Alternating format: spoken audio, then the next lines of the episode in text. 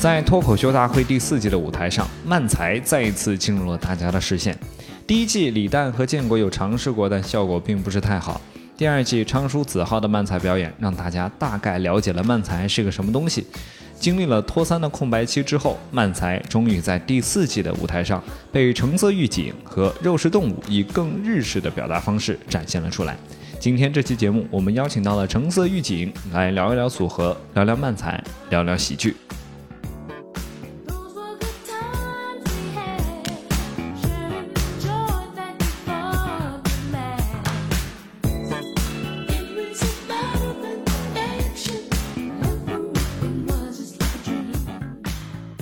各位来到这一期的效果编剧活动中心，我是这一期的客串主持人，我叫豆豆。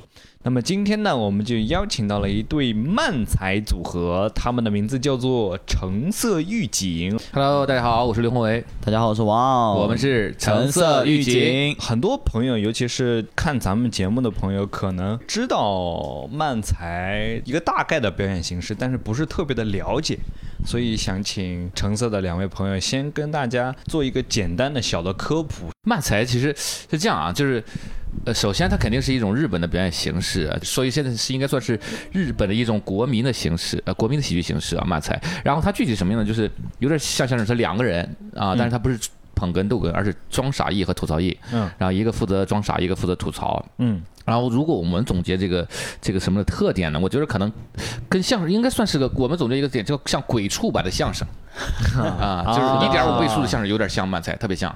对啊，就比相声的节奏要快，对，就可能降低基本功的要求啊，增加对梗的依赖。降低基本功的要求指的是哪些方面？就比如说你不需要练绕口令、贯口什么的，是吧？对，绕口令、贯口啊、唱啊、什么跳啊，什么都可以不需要。对，口音也没有太高的要求，是吧？可能需要听听我，应该就没有了。那想问橙色，为什么会选择漫才的这种形式？就是你们在做漫才表演之前，有没有尝试过别的喜剧形式吗？比如说大家通通俗上知道的，比如说像单口喜剧啊，嗯或者说话剧啊这种这样的形式，你没有尝试过吗？单口喜剧努力过，啊、失败了。你一开始是说过脱口秀的是吧？。对，我说过了。啊，王傲，对，啊，然后我一定要让大家记住，你们两个不只是只叫橙色，你们叫王傲，对吧？对对口音比较烂的那一个我们是叫，我们是两个头的一个生物，这个 头叫王傲。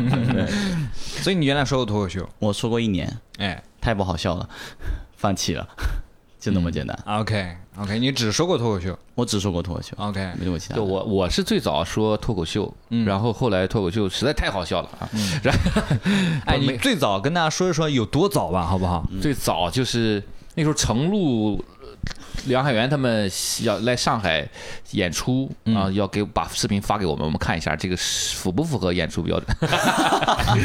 因为那个时候全全国好像只有上海这边会买票看演出，他们在深圳也会有一些自己私域流量的这种演出，哎。在上海他说大卖场卖嘛，大家也想说来这边玩一玩，然后说什么感受一下嘛，所以那个时候我们是应该是一一个时期来讲脱口秀的。哦，啊。所以你跟像程璐老师啊、海源老师都是差不多同一个时代的对，哇，这好像撒谎了，对不起。我跟你说，那个时候陈露需要审核我们的稿。对那那个时候大概是几几年的样子？一五年、一四年、一三一三年前后吧，一三年前后，对，一二一三年应该是。一三年前后的时间轴，大家可以感受一下。就一二年是伦敦奥运会，我们在 我们在录这个节目的时候，这个东京奥运会已经比完了。是，对，差不多跨了三届奥运会的这样一个概念。就今年非常遗憾的一点，就是东京奥运会慢才没有成为一个奥运项目，要不然我们可以代表中国队出赛。慢才比什么？吐槽一打桩啊，一的那个力度。我们只要脚往外踏出一步，也啊，那哎，还有一个问题就是，你们为什么叫橙色预警？哎，等一下，我刚还没讲完啊，就是 好这种打断主好持人节奏。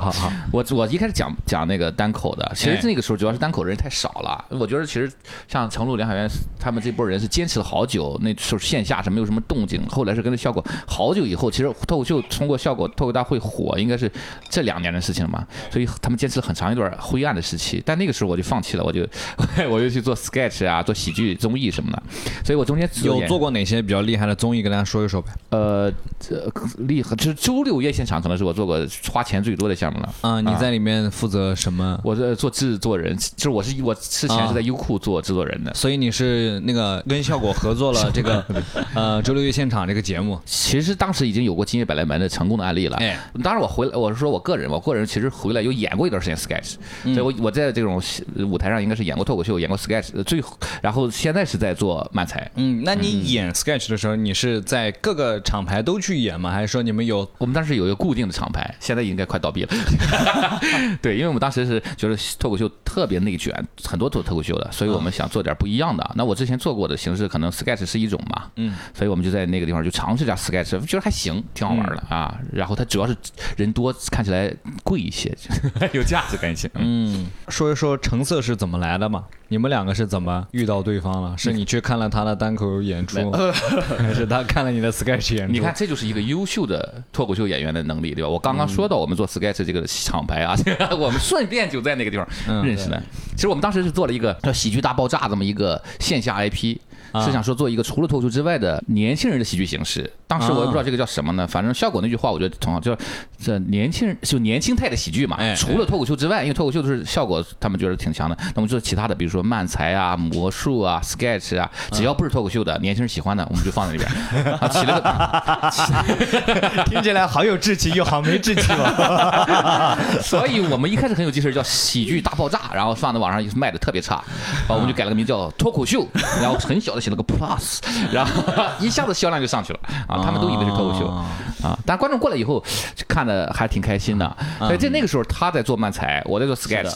然后我们已经先开始做漫才了，对不对？对，我那时候已经在做漫才。那个组合叫做板蓝根 啊！救命啊！救命啊！太古早了。有板蓝根的时候，效果的第一个效果工厂还没有被拆掉。对，我还去演过，我的天哪！嗯，对，那个时候他应该算是从厦门来的上海，嗯，寻找上海梦的中国梦的一当一个沪漂。对，上海梦。嗯，他应该是也是因为效果的那个年轻人那个什么计划，呃，那个训练营，对，训练营。对，然后就来到了上海嘛。其实训练营还是影响了很多年轻的喜剧从业者的啊。他们来到上海以后，然后开始接商演了，在我们那儿演，因为他这个喜剧形式不一样，我们那个地方正好需要不一样的喜剧形式吧，所以我们会形成一个长期的，就是合作模式，一块对一块演出的一个合作。我发现制作人就是不太一样，就会用那些特别大的词儿，什么流域啊、IP 啊。对，我们其实应该这么说，我们帮他赋能，然后他们找到了抓手，然后我们就形成一个产业的孵化园。对，哦，是这么来的，那。就是说，当时你已经在说漫才了，对我已经。但是刘宏伟老师还在做像 sketch 啊，其他的这样一些表演形式。我们其实也有漫才，当时啊，你们也有漫才，对对，我们也有漫才，所以你也组了其他的漫才组合。对我们之前，我应该是在一一四一五年左右开始做了一个漫才组合，嗯，但是我们那组合当时没有名字，我们就是演会演一些漫才的作品啊。当时因为当时其实。那个时候接触漫才，其实中国很多人都不知道漫才什么东西。嗯，然后接触发现，哇，我们当时找了一些演员来演，发现演员好像味道还不对。那你们是什么时候就是一拍即合，就是说 咱们两个传一对吧？有什么时候会有这样的一个想法？是不是你发现了你的漫才没有我的好笑之后，你就嗯？呃，我也问问他，我也不知道，我问问他，他不知道，那我就讲一下。我问他的心路思考，他当时是碰到了一个巨大的问题，在于他的那个组合其实演出效果还是挺好的，就会有很多观众特别喜欢这种呃梗，特别年轻化的这种梗，因为他毕竟他一个九五年，他搭档九九年的梗特别年轻化，还有一男一女，但是有个问题就在于他的搭档要马上去上学了，然后就还没毕业，然后呢，他们两个在时间上产生一个冲突。要不然他们就要不然回到厦门继续去演，要不然留在上海的话，他就只能一个人演。现在是碰到这么一个问题。那我们呢是这样的，我我的搭档比我年龄还大一些。啊，我的搭档啊，真的是老搭档，就搭档时间并不长，但两个人确实都挺老的，所以所以我们其实没有什么特别多的冲劲儿。然后当时说，哎，如如果我们尝试试一试的话，是不是可以啊？然后我们就这么试了一试，当时还去。那个非常有信心的去参加了一个比赛嘛，那个什么王炸脱口秀比赛，然后一举就小组淘汰了嘛。嗯，对，所以其实其实那个时候我们刚刚开始，但是也没得选，我觉得是没得选，就是他的搭档也要走了，我们那个时候其实也没有新的内容的产出了，所以我们是我们都需要一些新的刺激，这个就跟每段这个婚外情的产生是 是一样的，对，大概是一样的。嗯，OK，那你们是怎么定下来你们在漫才组合里这个角色的分工的嘞？我之前在我那个组合里是装傻。嗯呃，他是吐槽，嗯，因为哎，是这个名字就这么叫的吗？还是咱们就这么翻译的？还是说，其实翻译过来的？但是叫的叫他那个日语不是肯定不是这么叫的啊？他日语怎么叫？你给大家发一下。我不会，你看他不行，那我 装傻就是那个博客然后吐吐槽就是此空命。OK，好的，我们的智囊团啊，第一次在我们 第十期的节目当中，你们 你们露出了自己的第一季声音。对，你们虽然听了只有三个人声音，但我们下边有两千多个智囊团，不停的举牌子。OK，反正就是汉化的一个一个一个叫法吧。对，可以这么说。对他，但是他也是直观的这个人在做的这个事情。嗯啊，就是一个人不停的出状况的装傻一。也就是说，你原来扮演的角色跟现在王傲扮演的角色是一样的，是一样的。对，对换了原本自己各自的角色。啊，你原来是吐槽，我原本是吐槽，然后现在装傻，我原本是。他原本装傻，现在是吐槽嘛？哦，那为什么你们会想要去变换自己的角色嘞？因为他太凶了。就是如果装傻是欺负吐槽的角色嘛，嗯，但如果是我欺负他的话，观众会有一种看勇者斗恶龙的快感。但如果他欺负我的话，就感觉一个流氓的菲利小姑娘，就感觉会不适，你知道吗？大概就这样的一个原因，这是相貌上最直观的了嘛。对，还有一点就是，其实装傻是一个，你可以理解为逗哏，是一个出笑点的人。就是其实很多脱口秀演员都产生个巨大矛盾，就是两人组合都想做装傻一，因为装傻人是出笑点那个人，所以装装傻一更容易获得这个别人的这种啊追捧啊什么东西的。所以每一个想要成成就在舞台上表现自己的人都想做装傻。那这个时候就发现一个问题了，就是我这个年龄。我觉得，嗯，我已经过了那个追求那个时，对。然后这是这是第一点，这 然后第二点就是装傻，其实更需要这个人价值观、世界观是完全不太一样的一个人。我觉得我这方面我可能比他世界观更不太一样一点，因为他年轻人有很多想法是正常的，我这个年龄还有这想法就不太正常了。所以，所以其实骨子里你看我们聊天是讲骨子里我像个装傻，他像个吐槽，但是从形象上讲，可能我比较适合吐槽，他比较适合装傻。嗯，这是我们当时达成了一个一致的想法，所以我们就就换过来试一下。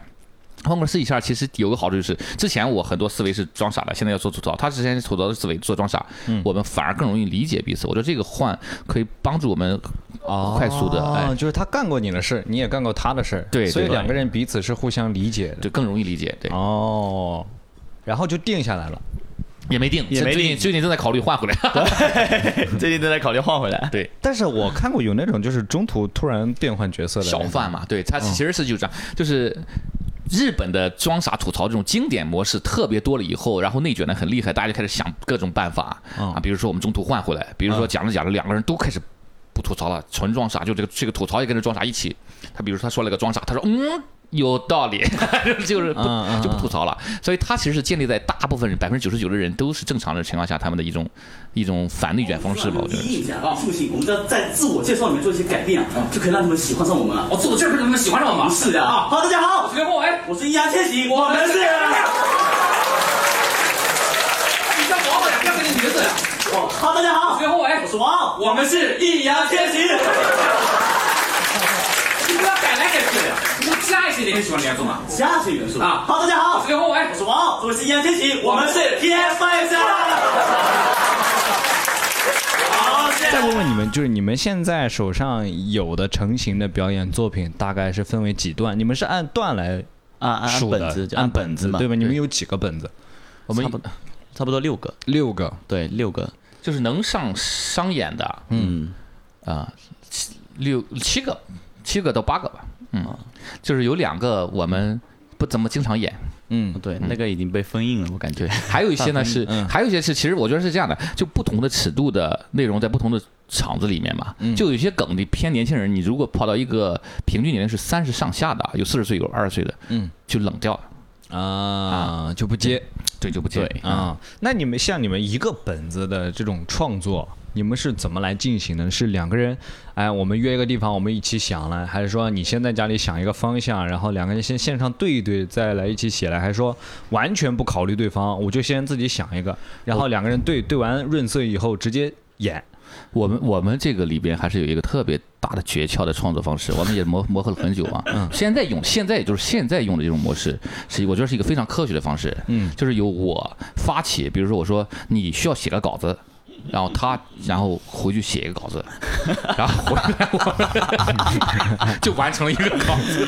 制作人向他约稿，没 有没有，大概大大概是这样子，就是我会写一篇基础稿，大概把百分之八十内容完成了，但我基本只出梗，我会把梗编排的，就是很多，我觉得是有一些好的梗、不好的梗，乱七八糟的一大堆梗，然后他跟我一起编排整个文本的节奏和完整度和流畅性，嗯，因为其实观众不仅只看梗嘛。嗯这是我最近跟他的交流里面意识到的，观众不仅只看梗，所以你是可以光写梗的。对我可以写在一个稿子里面，以完全没有没有什么故事性的情况下，垒出大概五十个梗、六十个梗，然后想怎么把它串起来，梗一、梗二、梗三、梗四、梗。大概是这种感觉。哦那你怎么判断它就是一个梗呢？漫才一个一句铺垫一个梗嘛，就比哎如，我跟你讲一下这个漫才，因为我们有个漫才教学啊，顺便打个广告，所以这个这个未来大家可以去学习一下啊。但我跟你讲，漫才的一个梗啊，有一个非常标准的形式，叫吐槽一给一个铺垫。嗯，我我特别想要回，就是比如说我今天要去见我心爱的女孩了，我特别我不知道该穿什么衣服啊，啊，这是一个铺垫。然后另一个装傻，装傻会给一个装傻，比如说我说年轻一点怎么样？不，你听我说啊，就是我，比如说我不知道穿什么衣服，我穿年轻一点怎么样？这个铺垫就是年轻一点是个铺垫。他说哦，年轻一点可以啊，这条开裆裤怎么样？这就是一个装傻。然后啊我打断他，我说开裆裤也太年轻了吧？那你看就是一个铺垫，一个装傻，一个吐槽，就是一个梗。嗯啊，年轻一点怎么样？哦这是一个完整的梗，对对啊，所以你会写五六十个这样的东西。对，年轻一点，时尚一点，然后活泼一点，开朗一点，然后比如说写十个在同样一个点位上，最后可能只用两个，可能哦，就只有两个挑两个最好的，，对放到那个点位上。对，那个点位也是一个术语嘛？点位是他个人的用语习惯。是一种个人用语的习惯。我到现在都不知道点位，我就是就是在三国里面，点位应该排前三嘛，就是 一二三点位嘛，这样。破东西。啊，但是是其实是有方法的，是不是？对，有方法。以你们现在这种长期的磨合下来，就是说，那嗯，那真的是就是说你你向他约稿这种形式嘛？就是说咱们最近写一个关于什么什么的事儿，然后你去想一个，比如说咱们写一个去看病的事儿，嗯，然后你去写先写五十个杠，差不多，对，因为是这样的，就是你先写一个，比如说我们今天写一个，呃，比如说喝酒的事儿，对吧？你不能随便说啊，因为你说喝酒的事儿，女生首先可能不一定有共鸣，对吧？或者你写的喝酒的东西可能是老年人喝酒，可能是中年人喝酒，对吧？大家不一定有共鸣，嗯所以这个时候就发挥出我的优势了，就是我来。经过在平台里多年工作的经验，大数据告诉我们，对吧？嗯哪些话题是大家最有共鸣的？啊，目前来说，对，比如说爱情啊、亲情啊、工作啊，大的里边以后我们再切分成，比如说爱情里边哪一个片段是我们更有共鸣的，然后我帮他就等于做了一个基础的大数据筛选嘛。我那你在这里边写的话，共鸣度更高一些。哦，所以虽然看起来我毫不费力，但其实我已经用尽了全力。你就挺毫不费力的。哦，是这样的，就是说，先你作为多年的制作人，你会有一个方向上的一个评估和把控。对你比如说我前两天刚培训了一组漫才组合，所有人都写非常有共鸣的，然后那两个人写了个曲棍球。嗯啊，曲棍球，他们两个都是曲棍球是爱好者，但这个东西你说出来以后，很多规则大家听不懂。如果你写的是个篮球，你比如说打手啊，说投篮啊，说一些明星，大家都能理解，就算是女生她也可以知道的，就虽然不爱篮球的人也会了解的。但你说曲棍球就很麻烦，你要告诉他规则是什么什么一二三四，然后你再去出梗就很麻烦。哦对，所以这是一个前提条件，就是一定要有共鸣。你们觉得啊，就是像写漫才和脱口秀演员创作脱口秀，因为你原来也写过脱口秀啊，对最大的不同在什么地方？对，我觉得对观众那种的敏锐度的要求把控要求变低了。漫才我觉得更像是一个拼脑洞的东西，就是嗯我做了一个铺垫，我只要脑洞飞到一定程度去，我觉得观众就会笑了。但在我以前写脱口秀的时候，就是我把握不好观众的情绪，我不知道怎么样去真的能俘获他们的心嘛，我是这样说。但漫才我好像可以做一个独立作品，丢出去好像就那样，也还可以，也没什么问题。我其实，在写漫才过程中。哦，没有那么多的思考观众，我就在自嗨的满足这些梗，只是恰恰好观众好像也愿意接接纳一下。我给他翻译过来就是 脱口秀不能用的梗，漫才可能可以用一下。就是就是你脱口秀，我觉得更像是个人的表达嘛，对吧？你觉得这梗很烂，或者这梗特别浅，观众会。对你产生一个问题，你怎么把这种不好笑的东西会讲给我们听，对吧？这个时候你会考虑到人设啊，各方面，你就会把这个梗删掉。但是作为漫才呢，我们就可以先用装傻讲掉。然后用吐槽吐槽，这种烂梗你不要讲了哦。哦，他就可以把一些好笑的东西啊，就融到里，就没有那么好笑的或者不合适的东西，浅一点的东西都可以放到里面去。那我可不可以理解为，就是说慢才你们会觉得它是更安全的一种表达方式，因为你们的顾虑没有那么多，即便说感受不好，还有另外一个角色可以去打破呀，哎，挽回一下这种。就是慢才的装傻，如果只有一个装傻，没有这个吐槽。那个装傻就变成了一个纯傻子，我就是一个所有观众都会讨厌的人。吐槽的存在就把这个东西全部拉回来了，确实是一个更安全的表达方法，我觉得是。哦，对，我觉得我觉得主要还是什么呢？就是两个人会 容易一点，因为你脱口秀演员，你讲一个梗冷掉了，我经经常我们会讲一个梗，我们认为这是 punch line，讲出以后所有人没有反应，对吧？这个时候你就没有迂回的。任何空间了，嗯，但是漫才可以，漫才就可以用吐槽以 站到观众那边说，你这种梗梗怎么讲得出来？我们有一个梗就很傻的，我们讲的就是我们那个。侦探那个里边，就你真的要说吗？你考虑一下，对，没关系，因为这个梗我们已经删掉。然后就是就是就是就是他说是被豹子咬死的，我说豹子咬死这种烂梗你就不要讲了，讲点爆梗好不？他说爆梗这可是一个真正的爆梗。然后这种烂梗，我相信单口我们一定会把它删掉的啊。但是 但是它可以存在在漫才的这个对表演形式当中，对，我们可以用吐槽的一种崩溃。为什么你要讲这种梗，然后把观众的心情化解掉？所以两个人会比一个人容易一些，脱口秀还是难一些。哦，所以你们得出的结论就是脱口秀相比较慢才会更难一些。对我，我如果我们来分从创作和表演上，我觉得我觉得脱口秀会更难一些。嗯，慢才最难的是两个人的长期的稳定是最难的。到现在为止，指的是比如说学业上、工作上，对生命匹配上，包括生命都是的。就是万一一个死掉了，就是就是你看日本的特别火的，我们认识的，就是那些比较厉害的漫才组合，基本上都是十五年起步了，基本上。然后中国的那郭德纲、于谦这种相声也二十年了嘛，对吧？嗯。但中国的漫才组合，那我们最熟悉的。一对骂才组合，我这不提名字了，他们已经解散了。就骂才组合，他们要往下走下去，我觉得两个人合是非常难的。因为脱口秀演员，你自己写错了，你写的不好，然后演的不好，你不能骂自己，或者你骂自己，自己可以接受。但你说他写完了以后，我讲完以后冷掉了，我骂他，他肯定接受不了的。我写一顿，对吧？然后如果我演了以后不好，他骂我，我也不接受不了。所以其实两个人的合是比较困难的。那所以就可以过渡到那个我最想了解的问题：然后慢才组合和情侣有什么区别吗？首先就是不能讲的一个理由，因为我个人的感觉就是漫才组合的相处模式真的跟情侣有点像，就是两个人得有一个共同的目标，目标，哎，然后在相处的过程当中，呃，两个人难免会，我个人觉得哈，难免会产生一些。分歧也好，或者审审美上的一些问题也好，就是可能我觉得这个梗可以留啊，效果也挺好的。嗯，另外一个会觉得啊，我可能觉得它太飞出去了，或者太破坏这个作品的整体性了。嗯，它跟我们想要表达那个故事线没有太大的一个联系，我觉得它要拿掉，嗯之类的，对吧？那这个时候。也就是说，发生争执的时候，你们是怎么样的一个处理方式呢？有了实操才会有这种问题嘛？这种问题一定会出现的。就是我觉得慢才最好是两个人脑子稍微不太一样一点啊。如果两个人特别一样，你们两个就天花板很低了。你像这个问题，一定是两个人脑子是不太一样的。这个人比较喜欢脑洞大飞的，这个人就比较喜欢完整性高一点的。那这个会产生问题的。我们也经常会产生问题。我觉得这首先是第一点，就不要抗拒这种问题。这个问题一出现以后，两个人一说不愉快了，然后不交流了，我觉得这是有问题的。就一定要深入交流，天天交流，交流到彼此。咋就说哇靠？那要不然我们就去赌一赌，上观众那儿看看行不行啊？行，第一次行了，说是不是这波观众有问题，对吧？连三波行了，概率是，对吧？其实其实这过程中，我觉得其实一种互相拉平认知的过程。啊，你有你的特长，我有我的特长，但我们俩的认知不一样。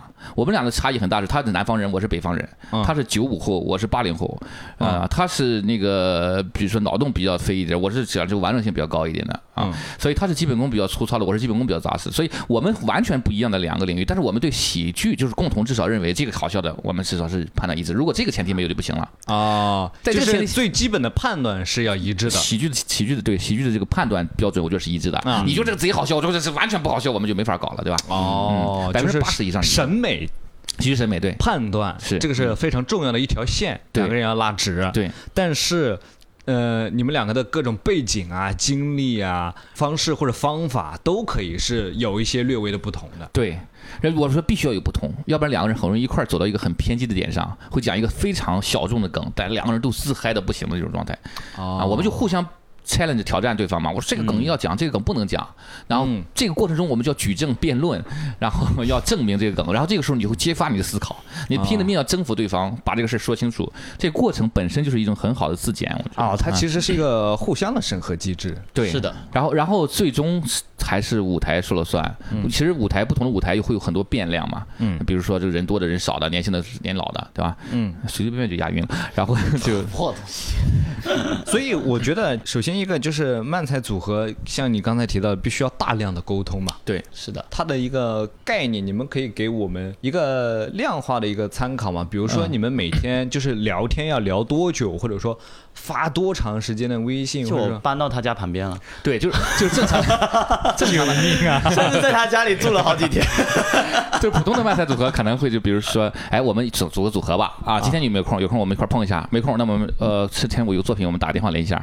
我们两个是，我说你就住特别远，我们成本太高了，你就住我家隔壁，我们每天就见面，就这个梗我们就从头聊到底。啊，吵吵了，如果这场吵了，我们出去吃个饭，回来再重新聊到底。所以我们的交流非常多，是甚至应该是彼此交流最多的一个人，带上所有的什么家人什么的啊，一定是最多的那个人。应该是嗯，对，我们应该算是一块生活我们出门因为是近嘛，一块打车嘛，吃饭也近嘛，就一块吃饭嘛。嗯，然后然后演出肯定是一起嘛。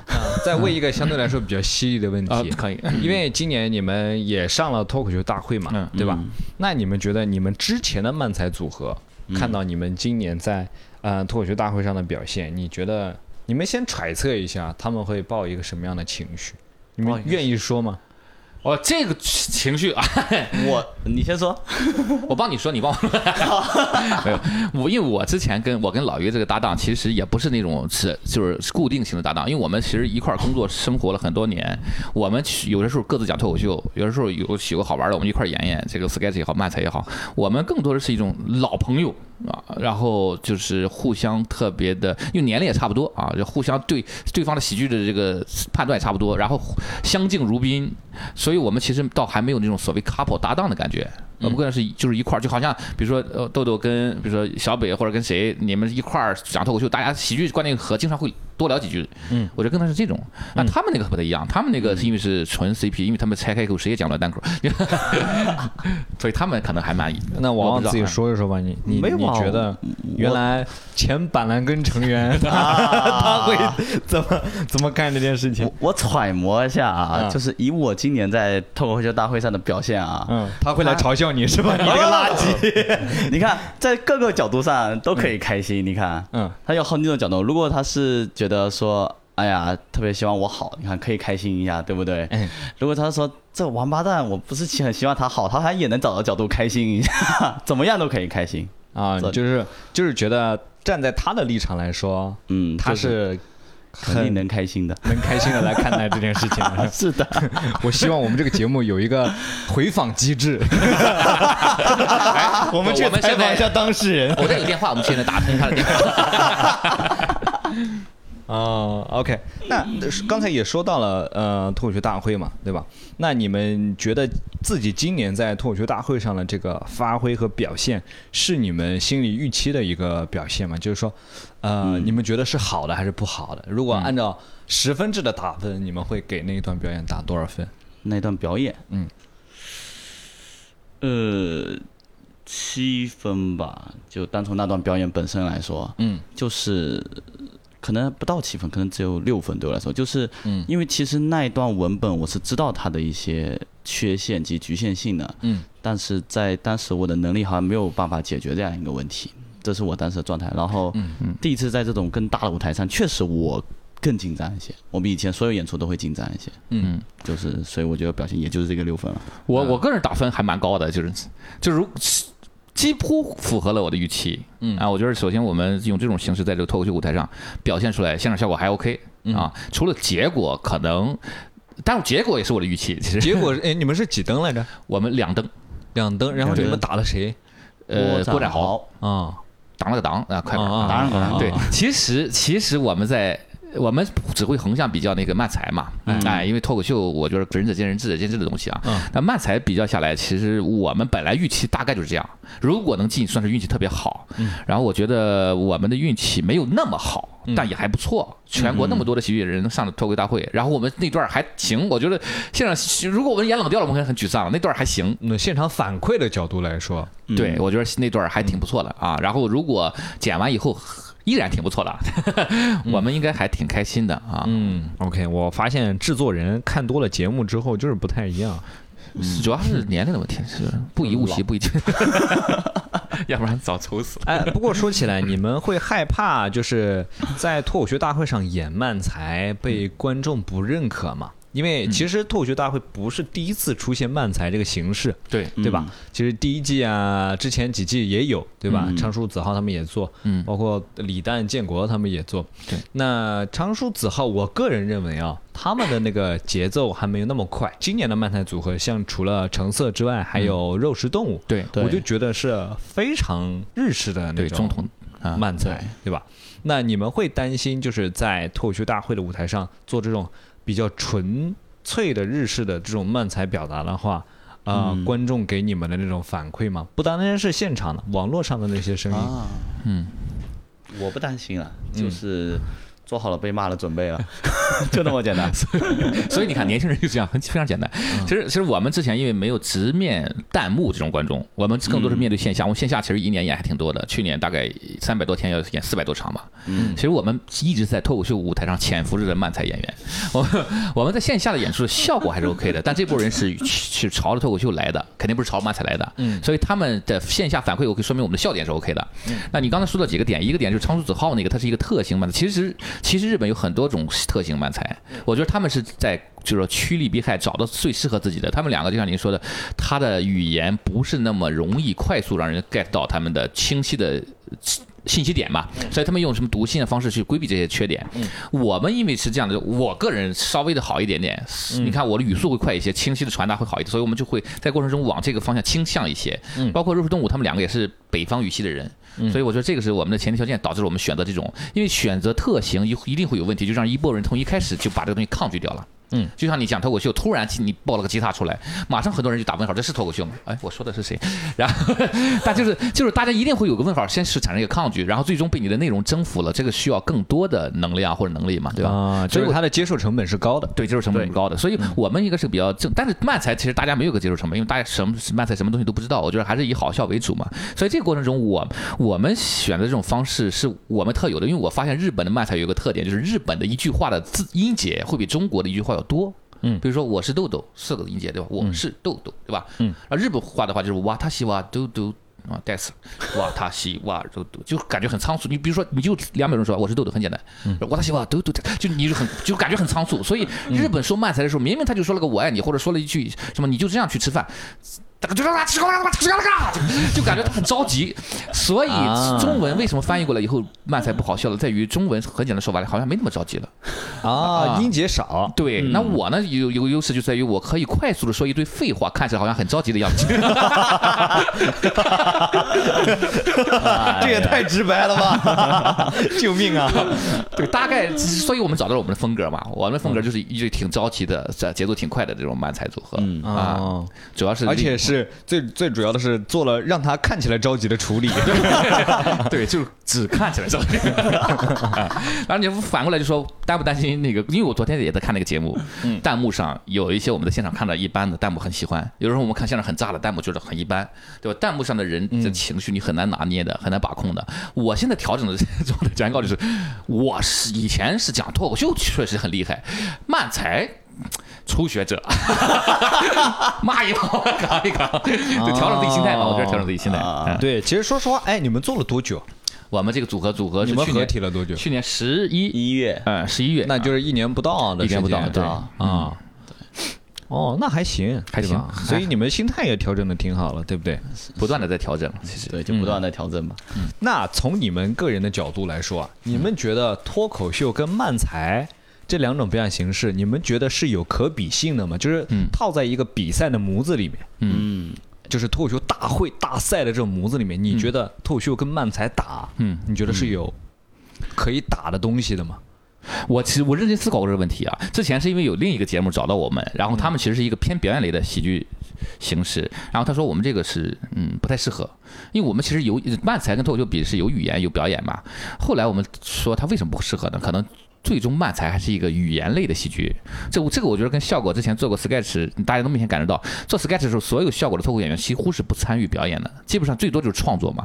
所以其实我认为现在的新兴的喜剧就分两大类，一类是语言类喜剧，一类是表演类喜剧，只不过是偏很哪一种。我觉得漫才就是偏语言类喜剧的这种一种形式，然后所以它应该是归到脱口秀之类。我们在之前在外边演出的时候，跟脱口秀一块演，效果上也没有差多少。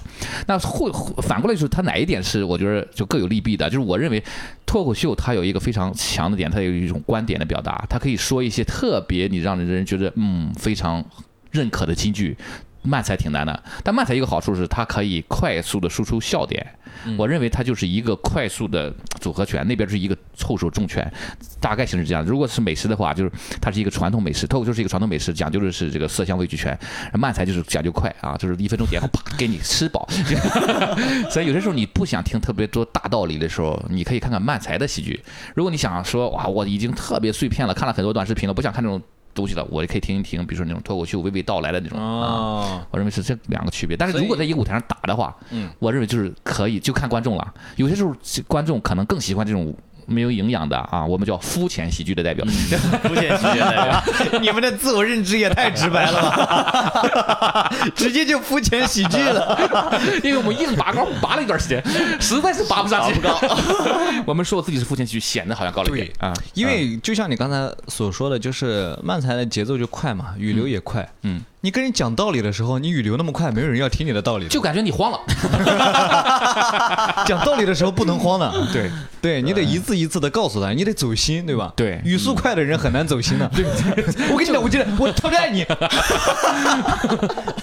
但是又不觉得你爱我。是，就有人说慢才更偏向纯搞笑，传递不了任何的观点。嗯，那在你们看来，其实传递不了观点也无所谓嘛，对吧？这就是人的一个选择的问题，对不对？你喜欢听观点，你喜欢听道理，你比如说你去看呼兰的脱口秀也就行了嘛，对吧？你如果不想要看那么重的内容，我就想要放松一下，你就来看漫才。也就是说，我可不可以理解为，就是在你们看来，这只是一种选择？我并不是说我想要去征服所有人，我只是想吸引喜欢我的人。这是第一层。OK，你在第几层？这位来，不好意思，你有第五层的回答吗？我在第零层，我给你讲一下这是，因为我认为喜剧首先是这样的，喜剧让人产生笑，它一定有它各种各样的道理的。这个人笑了，他可能给自己找个自洽道理，哦，他是因为够深度，或者他是因为够肤浅。但是其实你发现，比如说早期的那些春晚的小品。啊、假设那种，比如说刻画农民形象的这些小品，对吧？那农民朋友看了笑的是一种共鸣感，哎，我身边有个村民就这样，对吧？工人这些可能看的是优越感，哎，他们生活不如我，对吧？也是笑的。然后那高级知识分子看到的是一种，哎呦，社会责任感。你看，这就是社会的反差。所以虽然我只是刻画了一个好笑的农民形象，但是三个不同的阶层他看到了不一样的东西。首先三层都笑了，对吧？每一层理解到自己的不一样，所以我觉得有些时候输出观点也好，是输出有价值观也好，不一定非得告诉你这事儿就这样的。男人就是呃，对 对，我不一定非得讲，我们就演两个那样的人，发现他们他们从内心发现，你看生活里的男人不就这样的吗？所以我觉得有些时候传递，首先你得好笑，这是硬道理。好笑完了以后，他们每种不同的人会获得自己所谓传递出的观点。有些时候我们也没想到，对吧？哎，那我们反反过来还有一个问题，其实也是我们一直想问的问题，就是在脱口秀演员眼里，就是慢才演员那种表现，到底你们是什么感受？我个人，因为我们也一起演出过几次嘛，对对吧？然后你们基本上都是在中段上场，然后我也问过制作人，为什么哎，好像成色基本上都是第三个上场，第三个、第四个、第第二个，对，就很少开场上场，嗯是，然后也很少放在最后对，嗯啊。呃，制作人他就会简单的给我分析一下，你一开场让他们上场的话，观众的理解成本要更高。是的，因为首先观众还没有进到一个看演出的一个很好的一个状态，对，嗯。那我首先就要让开场的脱口秀演员去带一带大家，让大家进来。那为什么不给他放在最后呢？放在最后，他会担心就是效果是很好，嗯。但大家会觉得哎这就没了，嗯，嗯。就是慢才给人的结束感不是特别的强，哦哦。是有一些，就是那种结束感就是哇的那种结束感。嗯。所以我个人觉得漫才，嗯、就像我刚才跟你们聊下来，我也会觉得它更像是一种取向的选择。嗯，内场观众他肯定会有人更喜欢脱口秀，有人冲着脱口秀来的，也有会说啊，我今天被漫才这种形式征服的，虽然我是第一次看，但是我对它产生了兴趣。我可能会上网搜更多的关于漫才的这个视频来看。嗯那作为我一个脱口秀演员来说，我只说过一次漫才。我跟刘琦说，嗯，我会觉得他的创作对于我来说是更难的。基本上漫才你说不了两个事儿的，啊哦是，对你只能把一个事儿说透。但是脱口秀你表达一个观点，你可以用不同的事儿来佐证这个观点，来丰富你的情绪。就是说，从这个角度来说，漫才好像更加的垂直和独立。嗯嗯，呃，脱口秀反倒是有更多的手法和方式来丰富它。嗯，漫才看似有两个人，但其实两个人都在干一件事情。对，对。而且两个人步调是非常一致的来干一件事情，一个人可能在干一点五件事儿，嗯。就是我要在干好自己事儿的同时，我要用零点五去照顾好我的同伴，嗯嗯。然后他也要用多零点五的东西来匹配我们的节奏，对我们说话的语速、语流等等之类的，就是说你们还要投入更多的东西来做训练，你们训练的成本也比脱口秀演员的训练成本也高。我们训练就对着镜子训练就行了，对吧？你们还得搬到一起，是吧？金金钱成本也上来，所以在我看来，对于漫才对于我来说是更难的一件事情。嗯但是我是觉得，无论是从个人的角度，还是从公司的角度，还是从喜剧行业的这个层面角度来说，它当然是越多元越好，嗯越丰富越好。嗯哦、那有些人我就只喜欢漫才，嗯嗯那如果我们有漫才的话，他可能就会来看，嗯那他也是我们吸引到的人群之一，是的对不对？那我觉得这这是很好的一件事情，而且双向也会有一个竞争嘛。哦我觉得有竞争是一件好事情，嗯，对不对？因为可能脱口秀演员很难把现场的气氛顶得特别高，嗯所以大家就会觉得，嗯、接你们的场子特别难接。我不知道怎么接漫才，对吧？嗯但因为你们的存在，就必须让我们去克服这样的挑战，嗯那就逼着大家要去考虑我该怎么接漫才，对吧？物如果如果不同台演的话，大家根本就不会去考虑这个事情的。你像去年没有漫才组合来参加呃脱三的比赛的话，啊大家的思路就很清晰啊，我只需要比他好笑就行了。嗯但今年就那我该怎么打漫才呢？万一漫才挑战我怎么办呢？我要怎么战胜漫才呢？对吧？所以说，我觉得就像往这个池塘里丢了一条什么鱼？鲶鱼。鲶。鱼、鲶鱼对，是鲶鱼效应吗？甲鱼，这反正条也是鱼吗？它为什么有盔甲？嗯，从短期来看，好的漫才的出现，确实 脚避开了我们，好的，往那边指过去好。的漫才的出现，确实搅浑了呃喜剧行业的这样一个类目。但我觉得从长远来看，是一件非常好的事情。嗯嗯，我希望的事情是什么？我个人的期望，有能力的话，我们可以同时做脱口秀大会和漫才大会，对，这个是最好、最理想的一个状态，对吧？是让脱口秀跟脱口秀比，漫才跟漫才比，那样可能相对来说会更更垂直也好，更公平也好，那说法就不一样了，对吧？对但至少是两个完整的体系在比。哦对。对。为什么把你们丢到脱口秀大会去比？那我就是觉得好的漫才组合还不够多。是的如果好的漫才组合足够多的话，可以单一开一个节目嘛，嗯。对吧？像日本一样，可以搞大会、大赛都没有问题。所以现在就插播一个广告，就我们 为了培养新的漫才组合，救命啊，制作人！效果政策预警这个漫才培训啊，大家有兴趣的话还是报名了。对我们其实我们特别想大量的培培训啊，好，非常棒啊，这个未来的新闻。对，就是真的，我是你说的是一针见血，就是人太少了。我们两个组合去比，只能一个冠军，一个亚军嘛，一个大王，一个小王，出门就是王炸。所以就有一点像最开始做脱口秀的那种感觉。嗯，刚好刘宏伟老师要重新再见证一个行业，明明已经见证了一个行业，但自己不就待在那个 那条赛道里面，要重新选择一条赛道。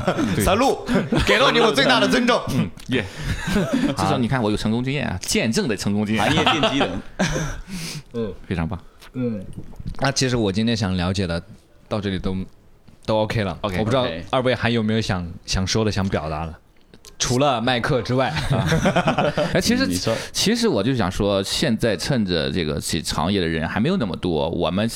其实脱口秀最早也是这样的，很多人互相帮忙，才会让一些人成长起来嘛。大家帮忙改稿啊，什么东西。漫才初期也是特别需要这种氛围，所以我们特别孤独的在上海滩里，一开始只有我们这一组漫才组合在线下讲，还有板蓝根嘛？不是？板蓝根，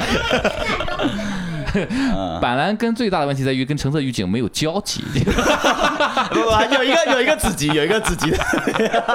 不是，我说它它存在的时间段没有交集。对，所以所以其实特别希望有更多的新的漫才组合，哪怕我们之前不认识，有机会我们经常一块儿探讨，就直接找微博找我们也好，还是微信找我们也好，都可以啊，特别欢对，迎。希望反正就是希望大家都可以来尝试漫才。嗯，哎，就如果你觉得你很喜欢喜剧。然后你刚好你又试了一下脱口秀，觉得自己不太行，哎，不要气馁，哎，不要气馁，朋友们，你这样穿啊，是吧？大家聊着聊着，说不定，哎，两个人可以更好笑一些，是吧？是这个概念吗 是？这样的，如果一百个脱口秀演员只能上五十个人讲讲脱口秀，对吧？大家没有机会了呀。我们组成漫才组合，每个人都可以上，就 实在不行就三人组合嘛，就 最多容纳一百五十人。最后大家就畅想一下，你们觉得漫才最好的一个发展的状态是什么样的一个生态？漫才生态，其实嗯对。其实我想说的是，漫才在日本之所以那么火，不是因为这个形式本身更适合日本文化，而是因为它是日本的一个底层人民的一个跃龙门的方式。就是当你通过考大学、上好的学校，成为一个上流社会之外，你没有抓住这次机会的时候，你可以成为一个喜剧艺人。啊，所以漫才每年在日本的 MV 大赛，它有上万组选手 PK，最终选出一个前六名啊、前八名这样，最后出了冠亚军。所以它其实是很多人趋之若鹜的。其实现在脱口秀大会有点这种形式了。嗯当我在公司里可能不是一个特别佼佼者，也不一定能成为一个高管，但是我可以通过脱口秀，像何广智啊、徐志胜对吧？他很多是这样的。所以我觉得最终它是一个好的国民的喜剧形式，就是为所有不论是高学历、低学历的，无论是在社会哪个阶层的人都提供了一个公平竞争。就像你说的，刚公平是非常重要的。其实我认我个人认为，脱口秀稍微的有那么一点点不公平，在于你的学识和你的社会地位越高，你可能就更厉害一些。因为你的表达一定比别人更高一些嘛。但慢才好处在于，你也许没有那么高，但你依然可以搞笑嘛。我觉我觉得这慢才和脱口秀可能会形成一个就高低位的这么一个喜剧的矩阵啊。但我想象的那个愿景就是，慢才在中国也可以像至少像现在的相声一样，它可以是所有人一提起来就知道的，然后我愿意去看的，甚至我如果喜欢，我也去讲一讲的。但是希望就是慢才最终可以成为一个特别像像效果的脱口秀一样，另一条腿嘛，两条腿走路啊。我们是这条腿上啊比较靠高位的那一部分大腿根儿部分腿。毛，其实原来想的这个事儿是 sketch 啊，也做了周六夜现场，发现 一条腿也挺好的。对对，所以因为 sketch 我就我就找了个理由嘛，sketch 是表演类嘛，这样嘛才是语言类，可能更适合一些。啊好，那我们今天也聊得特别开心，也非常感谢橙色预警跟大家分享那么多。呃，那我们就下次再见。好，下次再见，拜拜拜。拜。以上就是这一期节目的全部内容。如果你对我们的节目有任何的想法，还是你想听到编剧们在这档节目里聊什么，都可以在评论里告诉我们。我们下期再见。